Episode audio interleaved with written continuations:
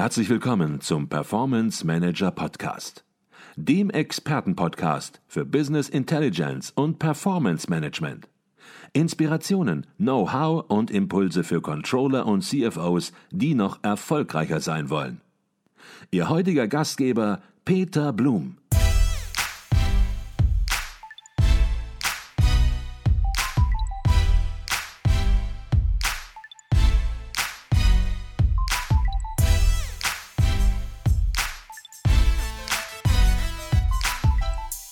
Herzlich willkommen im Performance Manager Podcast. Mein Name ist Peter Blum. Unternehmensführung. Erfolgreich durch modernes Management und Leadership. So lautet der Titel des neuen Buchs von Prof. Dr. Roman Steu. Die vollständig überarbeitete sechste Auflage dieses Standardwerkes stellt das gesamte Spektrum der modernen Unternehmensführung dar und umfasst zahlreiche neue Themenfelder, insbesondere die agile Organisation und agile Personalführung sowie die Auswirkungen der Digitalisierung auf die Unternehmensführung. Roman Steu ist Professor in der Fakultät Wirtschaft der Dualen Hochschule Baden-Württemberg-Stuttgart und über sein neuestes Werk, das er gemeinsam mit Professor Dr. Ralf Dillerup verfasst hat, wollen wir uns heute unterhalten. Doch zunächst mal herzlich willkommen bei uns im Podcast Professor Dr. Roman Steu. Ja, vielen Dank, äh, Herr Blum. Ich freue mich sehr, heute hier sein zu dürfen, über mein neues Buch reden zu dürfen und bedanke mich sehr für die Einladung zum Podcast. Und ich hoffe auch mal für die Hörer ist auch was Interessantes dabei. Da bin ich von überzeugt, dass was Interessantes dabei sein wird. Unternehmensführung ist ein sehr wichtiges Thema, ein sehr breites Thema natürlich auch. Und jetzt ist es so, dass seit 2006 mit der ersten Auflage Ihres inzwischen Standardwerkes das ein stetiges Thema bei Ihnen ist, wahrscheinlich auch schon vorher. Was macht für Sie, um mit, vielleicht mit einer persönlichen Frage anzufangen, was macht für Sie persönlich den Reiz dieses ja, Themas aus? Ja, Sie haben es gerade schon angesprochen, natürlich die Breite. Ja. Äh, da ist ja alles drin, was über Wohl und Wehe eines Unternehmens entscheidet, von der Organisation, über Planung, Kontrolle, Information, Kommunikation und natürlich auch das Thema Personalführung. Äh, ist wirklich alles drin man spricht ja auch von der Königsdisziplin der BWL. Ja. Ist natürlich auch eine große Herausforderung, muss man sagen, in einem Buch eine solche Breite auch wirklich äh, mit der gegebenen Tiefe dann auch abzubilden. Äh, deshalb ist so, so eine Überarbeitung, so eine Neuauflage auch eben immer ein sehr, sehr anstrengendes und herausforderndes Projekt. Und ähm, ich freue mich auch, dass ich das Thema jetzt hier auch zu einem äh, guten Ende bringen kann. Und besonders interessant finde ich besonders das Thema Leadership. Also das ist ein Thema, das mich wirklich auch äh, fasziniert. Was macht ähm, erfolgreiche Führung eines Unternehmens aus? Und ähm, ein gutes Leadership bedeutet ja, dass man Visionen und Strategien entwickelt, die dem Unternehmen neue Richtung geben. Und äh, so ein Leader befähigt und motiviert seine Mitarbeiter bei der Umsetzung von Veränderungen wirklich auch besondere Leistungen zu verbringen. Und ähm, solche emotionalen, herausfordernden Ziele kann man dann durch beispielsweise Bilder und Geschichten transportieren. Und ähm, es ist ja so, die Mitarbeiter folgen ja nicht irgendeinem Funktionsträger, nur weil jemand Vorstand ist, heißt es ja noch nichts, sondern sie folgen dann jemanden, wenn sie die Person respektieren und insbesondere auch Vertrauen haben in den oder die, die da am, äh, am Kopf des Unternehmens steht. Und solche Führungspersönlichkeiten, die können ja auch wirklich sehr viel erreichen, können auch teilweise gesellschaftliche Veränderungen anstoßen.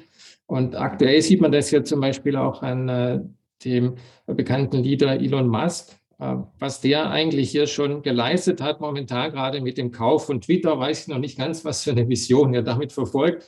Wir werden es vielleicht sehen, aber äh, davor hat er schon die Raumfahrt- und Automobilindustrie umgekrempelt.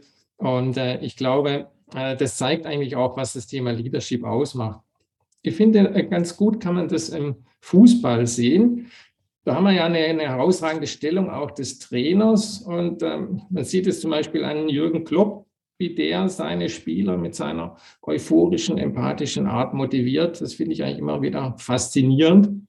Und er, er sagt ja auch, dass er sagt, die Mentalität eines Teams ist viel wichtiger und schlägt das Talent einzelner Spieler. Und er erzeugt so ein Wir-Gefühl in seinem Verein, bei dem sich jeder, also nicht nur die Spieler, sondern auch Busfahrer, Masseur und wer alles noch in so einem Verein mitarbeitet, wirklich auch zugehörig fühlt und denkt, die Erfolge sprechen ja für sich. Aber für mich ist auch wichtig die Unterscheidung von Management und Leadership. Äh, Management ist für die Umsetzung operativer Maßnahmen und die effiziente Lösung von Problemen zuständig. Und äh, Leadership dagegen eben für neue Herausforderungen, für neue Richtungen. Und eine erfolgreiche Unternehmensführung braucht beides. Ja. Also wer immer wieder was Neues macht, entsteht Chaos. Wenn man eben immer wieder nur das Alte macht und alte Effizienz voranbringt, dann äh, gibt es ja den schönen Spruch, Unternehmen, die nicht mit der Zeit gehen, die gehen mit der Zeit. Und äh, gerade eine gute Mischung aus Stabilität und Effizienz auf der einen Seite und Herausforderung und Motivation auf der anderen Seite. Ich glaube, da kommt es bei erfolgreicher Unternehmensführung darauf an. Mhm. Jetzt spürt man natürlich an Ihrer Antwort, wie Sie für das Thema brennen und welche Beispiele Sie natürlich auch anführen, auch aus dem unternehmensfernen Kontext. Und die Beispiele machen natürlich eben auch besonders deutlich, wie wichtig das Thema ist, das Thema Führung ist, das Thema Leadership ist. Und Sie hatten ganz zum Schluss auch eben noch angesprochen, ist eben nicht nur Führung, sondern ist auch Management. Und Management besteht auch aus Kennzahlen, aus Kennzahlensystemen. Also ein großes Thema, die Königsdisziplin, so wie Sie es genannt haben. Und deswegen ist Ihr Buch auch nicht ein kleines Heftchen, sondern es ist ein wirkliches Buch. Es besteht aus fast 900 Seiten. Und Sie haben dieses Buch nun in einer Neuauflage Auflage herausgebracht. Das macht man auch nicht mal so eben, wenn sich zwei, drei Dinge geändert haben, sondern man macht das, wenn man erkennt, es gibt neue Entwicklungen, die einfach in dieses Standardwerk hineingehören. Was waren das für neue Entwicklungen, die Sie gesehen haben, die nun im Standardwerk aufgenommen worden sind? Na gut, sicher die beiden wesentlichen Kernthemen der letzten Jahre, die die Unternehmen und die Unternehmensführung geprägt haben, Sie haben es schon angesprochen, eingangs sind Agilität und eben die Digitalisierung. Und bei der Agilität habe ich hier eben durch verstärkt jetzt eben mich mit agilen Organisationsmodellen, agiler Führung, agilem Projektmanagement mit Scrum, aber auch neuen Methoden wie den Design Thinking, Open Innovation, Working Out Loud oder Objectives and Key Results beschäftigt. Und aufgrund der starken Veränderung der letzten Jahre der Unternehmensführung war es, glaube ich, auch jetzt an der Zeit, nach 15 Jahren ein ganz neues Führungssystem zu entwickeln. Davor war das Buch eigentlich geprägt von der klassischen Führungspyramide, bestehend aus normativer, strategischer und operativer Ebene und den vier bereits genannten Führungsfunktionen. Aber ich glaube, das ist nicht mehr zeitgemäß zu sagen, das ist jetzt quasi das, womit alle Unternehmen erfolgreich geführt werden können. Das Spektrum der Unternehmensführung hat sich, denke ich, wesentlich erweitert und in der Folge entstand daraus eben dann das Stuttgarter Führungsmodell. Und das zweite Thema, die Digitalisierung, da geht es natürlich vor allem um neue Geschäftsmodelle für Unternehmen, insbesondere natürlich die Plattform- und Netzwerkökonomie, die sehr hohe Potenziale auch verspricht, aber auch die Veränderung natürlich klassischer Geschäftsmodelle durch die Organi äh, Digitalisierung. Und äh, wir haben es ja hier mit klassisch destruktiven Technologien zu tun, wie Big Data, Business Analytics, Industrie 4.0, Cloud Computing, künstliche Intelligenz, robotergestützte Prozessautomatisierung und auch der Blockchain, was dann eben auch im äh, Buch ausführlich erklärt wird. Jetzt haben Sie gerade schon einige Aspekte genannt, die im Buch ausführlich behandelt werden, hatten auch erwähnt, dass Sie ein neues Führungsmodell entwickelt haben, das Stuttgarter Führungsmodell. Darüber werden wir gleich im Podcast auch nochmal intensiv sprechen. Fangen wir vielleicht nochmal vorne an. Der Auflage, die Neuauflage Ihres Buches lautet Unternehmensführung erfolgreich durch modernes Management und Leadership. Und dann hat der Verlag noch einen kleinen Aufkleber sozusagen drauf gemacht. Und auf dem Aufkleber steht Methoden, Umsetzung und Trends, um es nochmal klar zu machen, was uns im Buch erwartet. Aber die Kernfrage zunächst mal, an wen wendet sich das Buch? Wen wollen Sie erreichen? Also zum einen ist es natürlich ein klassisches Lehrbuch. Ja. Da ist das ganze Wissen drin, das die Studierenden betriebswirtschaftlicher Bachelor- und Masterstudiengänge brauchen. Ich glaube, es gibt in der Zwischenzeit fast kein Thema, das aus dem BWL-Studium, das nicht im Buch zu finden ist. Äh, deshalb wird es ja auch immer dicker. Ähm, aber wegen seines starken Praxisbezugs ist natürlich auch viel umsetzbares Wissen für Praktiker drin. In ihrer täglichen Führungsarbeit kann das Buch, denke ich, auch ein wertvolles Hilfsmittel sein. Und äh, um auch ein bisschen auf den Inhalt des Buchs einzugehen, äh, der Purpose des Buches ist für mich alles, was man eigentlich zur erfolgreichen Führung eines Unternehmens wissen muss, möglichst übersichtlich und besonders auch leicht verständlich darzustellen. Und meine persönliche Vision ist es, dass das Buch irgendwann auf dem Schreibtisch jeder Führungskraft zu finden ist. Mhm. Jetzt hatten Sie gesagt, da im Buch kommen auch Praxisbeispiele vor. Sie haben enge Kontakte zur Praxis, zu Unternehmen. Und das Ziel ist es, das Buch auch in der Führungspraxis in Unternehmen, bei Führungskräften eben anzuwenden, Inspiration zu liefern. Von daher die Frage, wie ist das Buch entstanden? Wer war bei der Erstellung des Buches beteiligt? Welches Wissen wird darin aufbereitet? Natürlich, klar, Ihr Co-Autor, Professor Dr. Ralf Dillerup, war beteiligt, aber wenn Sie Praxisbeispiele bringen, dann ist sozusagen auch eine Verzahnung sicherlich zu einzelnen ja, Führungskräften in der Wirtschaft gegeben, die sich auch in gewisser Weise beteiligt haben. Ja, ich denke, das ist auch sicherlich eine Stärke des Buches, dass wir sehr, sehr viele Praxisbeispiele drin haben. Also es ist, ist kein Buch aus dem Elfenbeinturm. Und äh, das spiegeln mir auch immer die Rückmeldungen eben aus der Praxis auch wieder, die, die mit dem Buch auch arbeiten. Wir haben viele neue Beispiele drin, also einige Beispiele von Bosch, von Trumpf, dann aber auch von Mercedes, SAP, T-Systems sind drin. Äh, sehr schön auch die Beispiele äh, von HIP durch Klaus HIP selber geschrieben äh, oder auch von Wirth, von Professor Ungelbach, dem Mitglied der Geschäftsführung von Wirth, verfasst. Dann haben wir VW, Bilfinger, Bayer, also um nur einige zu nennen. Und ich glaube, auch eine Besonderheit des Buches ist es, dass die meisten Praxisbeispiele von den Führungskräften selbst verfasst sind. Also nicht irgendwo von mir aus irgendwelchen Zeitungsbeiträgen zusammengestöpselt, sondern von den Praktikern selbst, um nur ein paar zu nennen, es sind ja sehr, sehr viele. Äh, darunter zum Beispiel Professor Asen Kaschbaumer, den Aufsichtsratsvorsitzenden von Bosch, äh, Frau Dr. Wittenstein, Vorstandssprecherin von Wittenstein, Frau Dr. Leibinger-Kammüller, Geschäftsführerin von Trumpf oder Dr. von Weil, den Geschäftsführer von SAP Deutschland, konnte ich hier gewinnen. Und ich glaube, das macht das gerade für den Leser anschaulich und spannend, direkt zu sehen, wie die beschriebenen Themen aus der Theorie in der Praxis eben auch äh, realisiert sind. Und an dieser Stelle möchte ich auch nochmal einen ganz herzlichen Dank an die beteiligten Praktiker auch geben, äh, die natürlich das neben ihrer herausfordernden Führungsarbeit dann verfasst haben, auch mit ihren äh, Mitarbeitern. Und da also herzlichen Dank, das bereichert das Buch natürlich sehr. Außerdem gibt es im Buch auch noch die fiktive Firmengruppe Eder, die macht Gartenmöbel und Betten und äh, die zieht sich eigentlich so das ganze Buch durch und viele Aspekte der Führung und Unternehmensführung werden dort verständlich und glaube auch ein bisschen humorvoll erklärt. Mhm. Jetzt wird es so sein, dass Sie im Buch natürlich die Best Practice Beispiele darstellen, auch der Praxisunternehmen.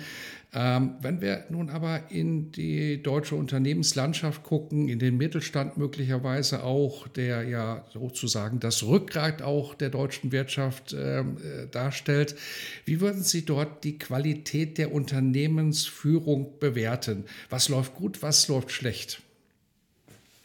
Ja, das ist natürlich keine einfache Frage. Soweit ich das zu meiner Warte beurteilen kann, glaube ich, dass äh, viele deutsche Unternehmen ein sehr effizientes Management haben. Also alles wird bei uns bis ins Kleinste gemessen, geplant, gesteuert. Deshalb hat natürlich auch das Controlling in der modernen Variante hoffentlich als Businesspartner eine wichtige Rolle auch in den Unternehmen. Und das ist ja auch äh, was Gutes und hat in den letzten Jahren auch denke ich, zu guten Renditen und hohen Gewinn geführt, wie man ja in vielen Unternehmen sieht. Aber ich glaube, dass wir hier ein bisschen eine zu hohe Dominanz des Managements und vielleicht etwas Mangel an Leadership sehen in den deutschen Unternehmen. Also mir fehlt gerade bei Großunternehmen häufig ein bisschen der Mut, auch mal neue Wege zu gehen und Mitarbeiter auch mit visionären Veränderungen zu begeistern. Ne? Also wir schauen ja oft mal doch etwas neidisch auf den Silicon Valley als Ideenschmiede und glaube, man kann sich natürlich schon fragen, warum es in der Netzwerkökonomie eigentlich so gut wie kein deutsches Unternehmen gibt oder warum ein exzentrischer Milliardär die Wende zur Elektromobilität anstoßen musste und eben nicht die international führende deutsche Automobilindustrie. Trotz der traditionellen Führung vieler deutscher Unternehmen sind aber auch natürlich äh, die Unternehmen sehr innovativ. Das muss man natürlich auch sagen. Und ich glaube, Sie haben es gerade schon angesprochen, die Stärke Deutschlands liegt bei uns natürlich in dem sehr breiten Mittelstand. Ich glaube, da beneiden uns natürlich auch viele Nationen darum. Und äh, ich finde beeindruckend ist, dass 99,5 Prozent der deutschen Unternehmen kleine und mittlere Unternehmen sind. Nur ein halbes Prozent sind Großunternehmen, mit denen man tagtäglich sich äh, beschäftigt. Und äh, darunter sind wir natürlich auch viele Hidden Champions, also der breiten Öffentlichkeit weitgehend unbekannte Marktführer, die zu den Top 3 gehören und weniger als 5 Milliarden Euro umsetzen. Ich, es denke ich sehr interessant, dass weltweit rund 2700 Hidden Champions, äh, da kommt die Hälfte aus Deutschland. Wir haben aber auch jetzt gerade natürlich in der Corona-Krise und auch durch den bedauerlichen Krieg in der Ukraine die Schwächen der deutschen Unternehmensführung auch wieder äh, klar gesehen. Also Lean Production, Globalisierung, Just in Time, ich glaube, da wurde es ein bisschen zu weit getrieben in den letzten Jahren. Und auf der anderen Seite hat man das Risikomanagement, glaube ich, doch etwas vernachlässigt. Weil, dass es eine Pandemie geben wird oder auch einen Krieg in Europa, das sind ja reale Gefahren, die sicher, die sind ja nicht vom Himmel gefallen, sondern jahrelang äh, konnte man diese Entwicklungen sehen. Und man hat, glaube ich, so ein bisschen nach dem Motto, was nicht sein darf, das nicht sein kann, äh, diese Versorgungskrisen, die daraus entstehen, ignoriert oder unterschätzt. Und ich finde auch natürlich die Abhängigkeit deutscher Unternehmen von chinesischen Zulieferern oder dem chinesischen Markt oder russischen Ressourcen doch etwas äh, besorgniserregend. Und äh, ich denke, bei wesentlichen Zulieferindustrien Thema die Chipfertigung oder wichtigen Ressourcen, sollte man hier vielleicht mal ein Umdenken einleiten. Ähm, wir sollten ja zu eher einem Multisourcing mit Lieferanten aus verlässlichen und aus meiner Sicht eben auch möglichst demokratischen Ländern kommen. Also sicher kein Germany First, wie vielleicht in anderen Nationen, aber vielleicht ein Democracy First würde ich hier empfehlen. Mhm. Keine einfache Frage und man spürt natürlich auch, Sie haben versucht, eine ernsthafte Antwort zu geben und die ernsthafte Antwort umfasst dann natürlich sofort verschiedenste Aspekte. Von daher herzlichen Dank für diese Antwort zunächst mal. Beschäftigen wir uns mit dem Stuttgarter Führungsmodell. Viele Führungskräfte älter als 40 Jahre, die haben möglicherweise studiert, haben gelernt und haben an der Universität und in der Ausbildung unterschiedliche Führungsstile kennengelernt. Autoritärer Führungsstil, kooperativer Führungsstil und so weiter und so weiter. Und ja, viele haben für sich gespeichert, der kooperative Führungsstil ist ein moderner Führungsstil. Sie sagen, so einfach kann man das heute sich nicht mehr machen. Führungsstil ist ja, Führungskontext abhängig und aus dieser Situation haben sie eben das Stuttgarter Führungsmodell erarbeitet. Fangen wir zunächst mal ganz vorne an, um das Modell zu verstehen. Sie sagen, es gibt vier Führungskontexte für Unternehmen, die Sie identifiziert haben. Was sind das für Führungskontexte? Ja, nach dem Ausmaß der Bekanntheit sowohl der Ziele und Anforderungen auf der einen Seite, aber auch, wie ich eben diese Ziele und Anforderungen erfüllen kann und was ich machen muss auf der anderen Seite, kann man eigentlich vier Kontexte unterscheiden, die für ein Unternehmen wichtig sein können und die in einem oder in denen ein Unternehmen sich befinden kann. Im einfachen Führungskontext haben wir einen ganz eindeutigen und offensichtlichen Zusammenhang von Ursache und Wirkung. Das heißt, die Probleme lassen sich optimal lösen. Man spricht hier auch von Best Practice. Die Umweltanforderungen sind gut bekannt, man kann alles schön planen. Ein einfaches Beispiel wäre ein Maler, der hat einen Auftrag, ein Haus zu streichen. Schaut er, was für eine Fläche haben wir da, was für einen Untergrund, welche Farbe und schon liegt eigentlich die Durchführung auf der Hand und er kann planen und dann loslegen.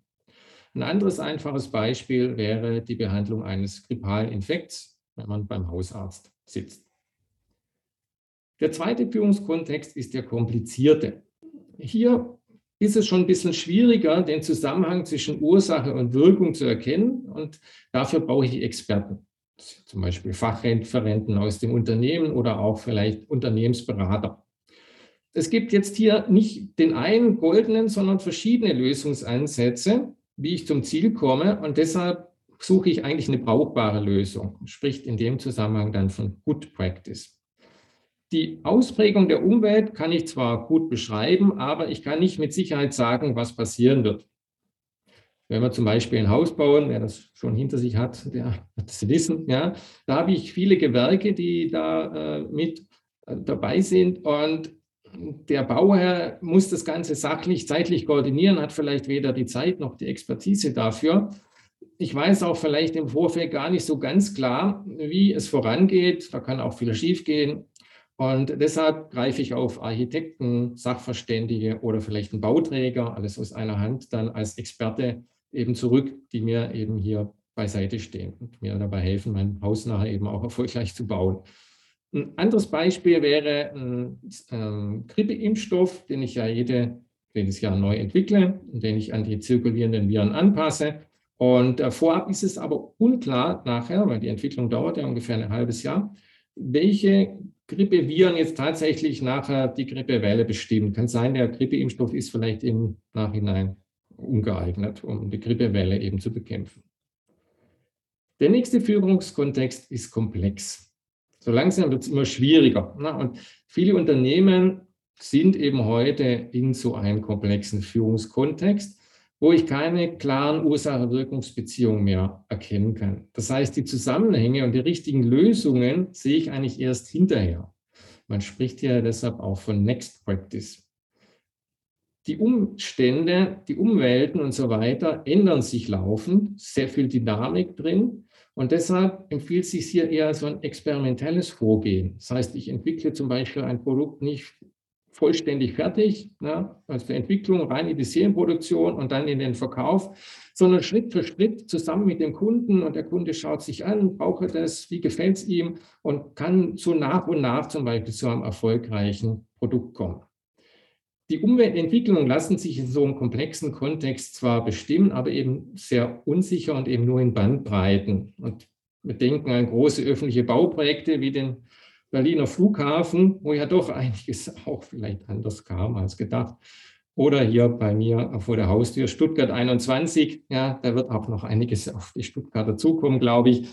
Ähm, das ist eigentlich ganz typisch für einen komplexen Führungskontext. Wenn wir bei dem anderen Beispiel bleiben, äh, sehen wir in der Corona-Pandemie, wussten wir anfangs gar nicht, äh, wie kann man eigentlich Covid-19 behandeln. Ja? Und deshalb hat man erstmal halt Behandlungsmethoden, Medikamente ausprobiert und nach und nach eben geschaut, äh, wie kann man eben mit dieser neuartigen Krankheit umgehen.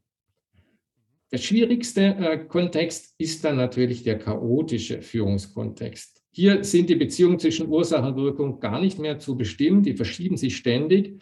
Das heißt, ich bin hier in einer Krisensituation und es ist natürlich hier sinnlos, nach richtigen Antworten zu suchen. Wegen der vollkommenen Unsicherheit kann ich auch nicht vorhersagen, wie sich die Umwelt entwickelt. Natürlich sind solche Situationen eher selten und neigen auch dazu, sich im Laufe der Zeit wieder auf einen der anderen Kontexte zuzubewegen, aber natürlich eine große Herausforderung für die Unternehmen. Nehmen wir mal gerade die Corona-Krise. Im Frühjahr 2020 konnte man überhaupt nicht vorhersagen, wie sich das Ganze entwickelt, welche Auswirkungen die Maßnahmen zur Bekämpfung der Pandemie hatten. Also es war sehr, sehr vieles sehr unklar. Ne? Sieht man auch in der Politik, ja, was da für Entscheidungen getroffen wurden. Äh, würde man wahrscheinlich heute auch anders machen. Aber äh, man hat einfach auf sich gesteuert. Ne? Es ging nicht anders. Und äh, die Schwierigkeit, eben in einer vollkommen unsicheren Umwelt eben Entscheidungen zu treffen, zeigt dieses Beispiel, glaube ich, äh, ganz gut auf. Das Ziel in so einem chaotischen Führungskontext ist es, wieder höhere Stabilität herzustellen, Unsicherheiten zu beseitigen und wieder in einen der anderen geordneten Führungskontexte zu gelangen. Ich glaube, das war sehr gut, dass Sie das sehr differenziert dargestellt haben, denn Wir sagen schon immer, wir leben in einer VUCA-Welt, in einer sehr sich verändernden Welt, sehr vereinfacht gesprochen. Und wenn man überlegt, wie diese Welt, die auch schon als VUCA-Welt bezeichnet worden ist, vor 10, vor 20 Jahren aussah und wie sie heute aussah, dann sieht man einfach, dass das, was wir sozusagen als VUCA-Welt bezeichnet haben vor zehn Jahren, ja möglicherweise stabile Verhältnisse waren. Und von daher ist es sehr, sehr erforderlich, diese unterschiedlichen Führungskontexte, die Sie sehr klar rausgearbeitet haben, eben zu differenzieren. Und nun sagen Sie, in unterschiedlichen Führungskontexten kann man nicht immer mit gleichem Führungsverhalten und Stil arbeiten, sondern je nach Führungskontext muss man Führungsverhalten und Stil anpassen. Ich glaube, das wird sehr deutlich werden, wenn wir darüber durch ein bisschen tiefer sprechen. Aber vielleicht mal zunächst mal generell die Frage, warum ist das notwendig, das Führungsverhalten anzupassen? Ja, ich denke, in jedem Unternehmen gibt es natürlich Bereiche, die stabil und kontrollierbar sind und auch solche, in denen vielleicht zu viel Planung auch die Organisation eher blockiert und gerade ambitionierte Mitarbeiter behindert. Also beispielsweise, wenn ich einen Auftrag akquiriere, muss ich natürlich auf den Kundenwunsch flexibel eingehen. Da sind soziale Beziehungen wichtig oder auch Intuition. In der Produktion dagegen kommt es auf effiziente Prozesse an. Ja, da wäre Agilität wahrscheinlich ineffizient. Das heißt, in kundennahen Bereichen muss ich vielleicht eher agil agieren, um die Erfüllung der Kundenwünsche gerade zu gewährleisten und auch schnell vielleicht auf Reklamationen, andere Bedürfnisse einzugehen. Also stabil, unverlässlich, als auch dynamisch und innovativ zu sein. Das ist deshalb kein Widerspruch und lässt sich gerade durch kontextbedingte Entscheidungsspielräume realisieren. Und deshalb ist es wichtig, dass Führung kein Einheitsbrei nach dem Motto One Size Fits All ist, Effektive Führung passt den Führungsstil an den Kontext an und erkennt, wann ein Team selbstgesteuert entscheiden kann und wann das eben gerade nicht sinnvoll ist. Und den Mitarbeitern kann man anhand des Führungskontexts dann auch verdeutlichen, warum welcher Führungsstil notwendig ist. Und das ist gerade erforderlich, um nicht den Eindruck eines beliebigen Wechsels natürlich zu vermitteln. Und ich denke, in einem einfachen Führungskontext sehen wir häufig eher autoritäre, patriarchalische, informative Führungsstile als geeignet. Im komplizierten dann eher beratende, kooperative, partizipative, während im komplexen natürlich klassischerweise der Entscheidungsspielraum der Gruppe sehr groß ist, also eher ein demokratischer Führungsstil notwendig ist. Und zurück zum Chaotischen, da sehe ich eben auch eher wieder ein autoritäres Vorgehen, was man auch in der Praxis beobachten kann, als erfolgreich an. Das heißt, äh, eine Person an der Spitze des Unternehmens sagt, okay, jetzt müssen wir das, das und das machen, weil sonst ist das Unternehmen eben ja, äh, den Bach runtergegangen. Und äh, das heißt, die Übergänge zwischen den Führungskontexten sind natürlich auch fließend und nicht trennscharf. Und ähm, man kann der Führungskontext kann sich auch dynamisch natürlich verändern. Das ist ja keine feste Größe, die in Stein gemeißelt ist. Und gerade chaotische Kontexte, die treten ja oft ganz plötzlich und unvermittelt auf. Und man sieht es äh, gerade in der Corona-Krise, mal ein Beispiel des Touristikkonzerns TUI. Was, was hat TUI hier durchgemacht? Mitte März 2020 hat die deutsche Bundesregierung ein Shutdown beschlossen, ohne Vorwarnung. Und ähm, man hat dann dadurch TOI aus dem komplizierten in einen chaotischen Führungskontext geschleudert. Der Shutdown war für TOI wie eine Art Vollbremsung auf der Autobahn. Über Nacht ging der Umsatz auf Null und es mussten von heute auf morgen drei Krisen gleichzeitig bewältigt werden. Erstens ging es darum, die 200.000 Urlauber und 2.000 Mitarbeiter weltweit verteilt zurückzuholen, die hier natürlich auch völlig überrascht wurden. Zweitens musste TUI den Betrieb sofort anhalten, so schnell wie möglich die Ausgaben reduzieren, Anzahlung zurückzahlen. Und drittens war es natürlich auch überlebenswürdig, äh, bei der Bundesrepublik äh, dann Überbrückungskredite zu beantragen. Und diese Maßnahmen dienten dazu, die Existenz von TUI zu sichern und es eben aus diesem chaotischen Führungskontext herauszubringen. Aber auf die Entwicklung der Pandemie hatte TUI natürlich keinen Einfluss. Mhm. Ich glaube, das ist ein sehr gutes Beispiel für einen speziellen Führungskontext. Kontext das Beispiel TUI. Wir haben hierzu auch einen Podcast gemacht mit dem Dr.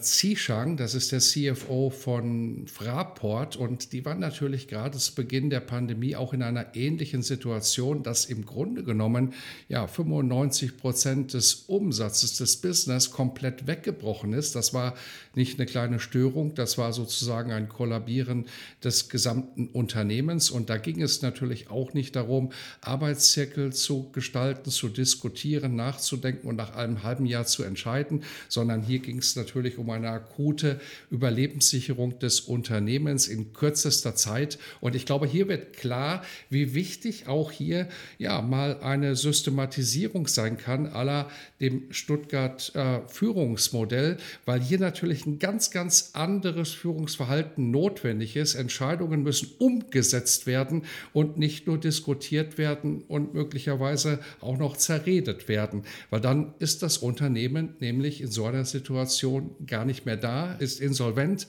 und von daher eben erübrigt sich dann jede Unternehmensführung.